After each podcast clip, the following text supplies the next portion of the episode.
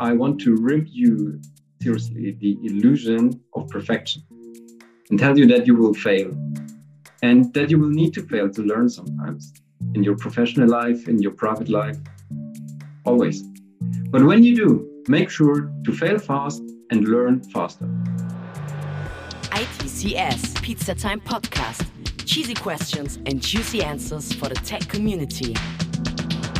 Hi und willkommen zu einer frischen und wie immer knusprigen Episode des ITCS Pizza Time Tech Podcasts. Diesmal mit einem Unternehmen, das ihr sicher alle kennt. Audi. Kurze Warnung, diese Episode ist auf Englisch, aber zurück zum Thema.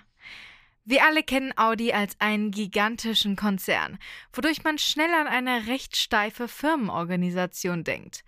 Aber beim Software Development Center sieht das ganz anders aus. Da legt man Wert auf ein Startup-Mindset.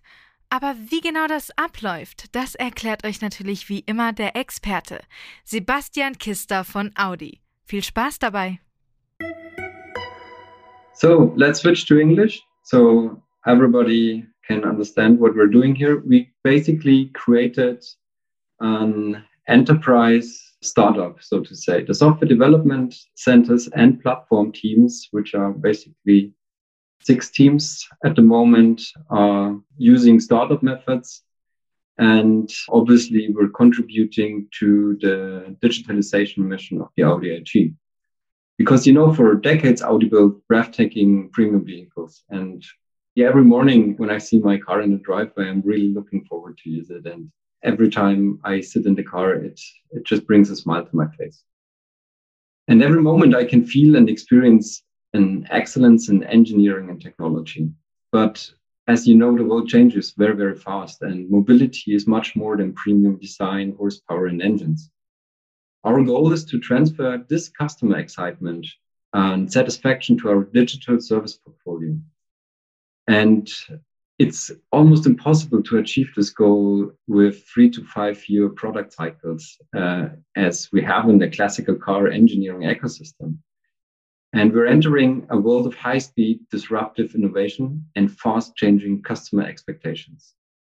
So, how do we react on fast changing customer expectations? How do we make ourselves customer centric?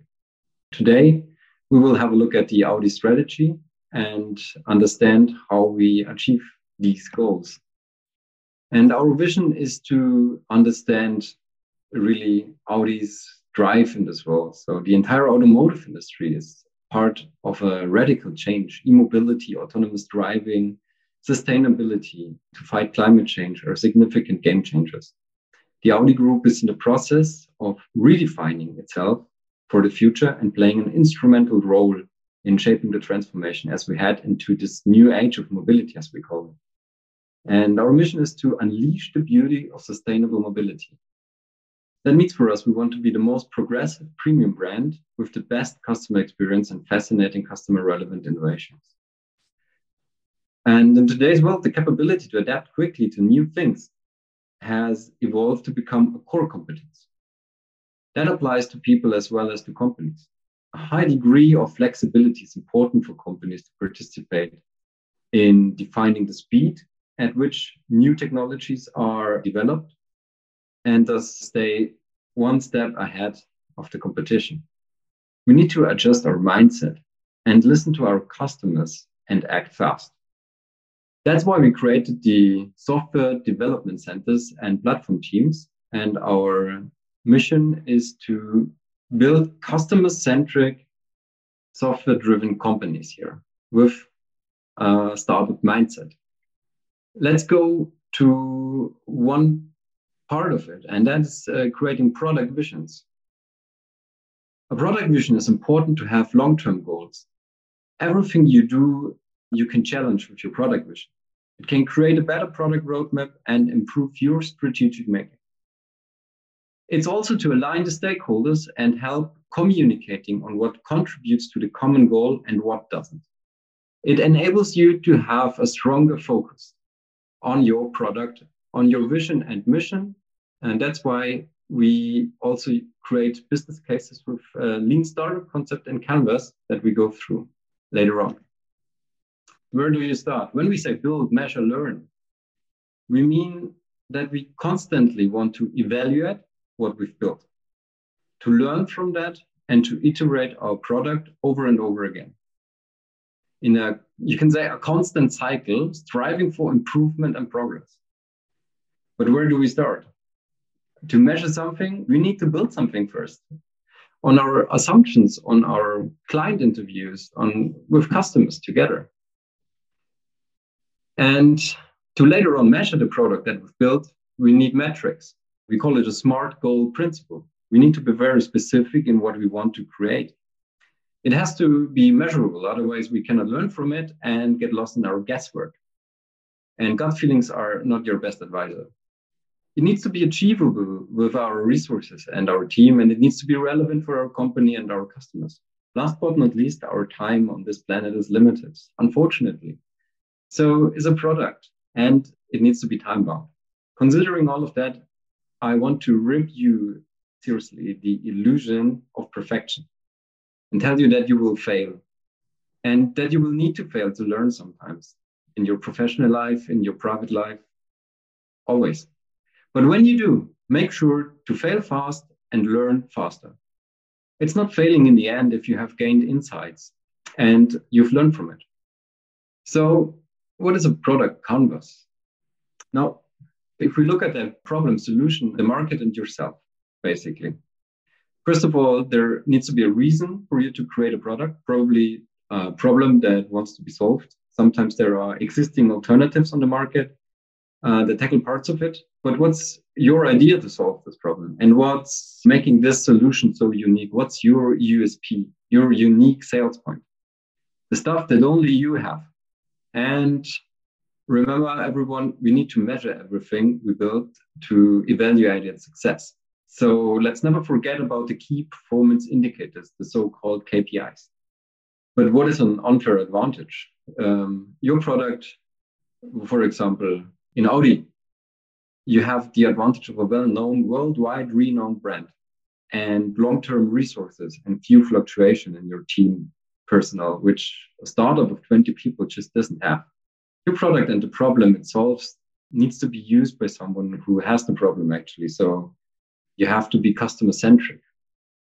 And the center of your thinking is always your customer. So who is he?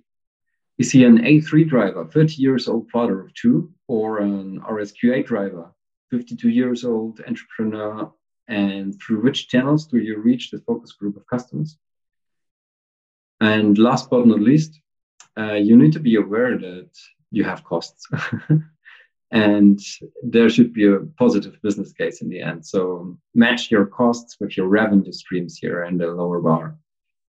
And you want your product to be self-sustaining and create revenue actually. So, okay, everyone, let's start. Let's build a product. Let's define smart goals and create an MVP. And MVP means minimum viable product. So that means that it is the absolute minimum and the absolute lowest cost to create and fulfill the basic function that you're looking for. If you take a television, for example, it's not about having 200 satellite channels and cable, uh, 60 hertz gaming mode, and a toggle for the ratio of 16 to 9, 4 to 3, or even, even wider screens, and cinematic background lighting, or yet even color. It's about a screen that can display a linear signal. It could be black and white and one channel, but it's a basic function that you can test with your users already. So a screen that can display a linear signal. Then you just ask yourself, why do we do that? I mean, at the utmost minimal cost, we can already learn something about the product and if the customer could want it or how the customer would improve it how he would use it. We can measure it, we can learn from it, and if we failed with our mission, then we can adjust the direction immediately. That's the flexibility I've been talking about. And then we can go on from there and start something new or start over or take some insights to create the next best thing. We learn faster, but always together with our customer interaction. And the customer is in the focus of what we're doing. at last, here are some statements uh, that illustrate how important it is to change your mindset and accept that everything is about the customer, not your gut feeling and not anything else. Albert Einstein once said the definition of insanity is doing the same thing over and over and expecting different results. Obviously, the context is different, but if you think about it and you don't use new methods for a current culture and a fast paced, disruptive market of technology, where open source communities create faster new technologies than proprietary code is created in huge enterprises. Then you might think, okay, the world is growing together and everybody who does the things like he did 20 30 years ago obviously he's run over. That's disruption. And you need to adjust you need to be flexible. You need to adjust to your surroundings. And i've been in startups before and i really can tell you no startup business plan survives first contact with customers. That's your gut feeling. You're one guy or maybe your company has 20 30 40 people. Then you have 40 opinions. Once you have the data of 1 million customers, these 40 opinions are exactly what they are. 40 of 1 million and 40. And that's how you should treat your guesswork. Again, you see, flexibility is what's necessary. Because if you stick to your business plan and say, no, this is my plan, I want to do it like this, you might not survive if you're startup. You might be lucky, but you probably won't survive. And the customer is the reality that you will be facing. And I kind of talked about this before. At the end of the day, your business is not about your opinion, and it's about the customer. And I thank you for your attention. Ja, für alle Gamer unter uns klingt MVP erstmal nach etwas ganz anderem. Aber von einem Gigakonzern den Rücken gestärkt, mit Startup-Methoden zu arbeiten, klingt gar nicht mal so schlecht. Was denkt ihr? Schreibt uns jederzeit auf Social Media. Wir freuen uns auf euer Feedback. Und jetzt ist es Zeit für mich, meine Katze zu streicheln und daher wünsche ich euch noch einen schönen Sonntag und bis nächste Woche. ITCS, Pizza Time Podcast.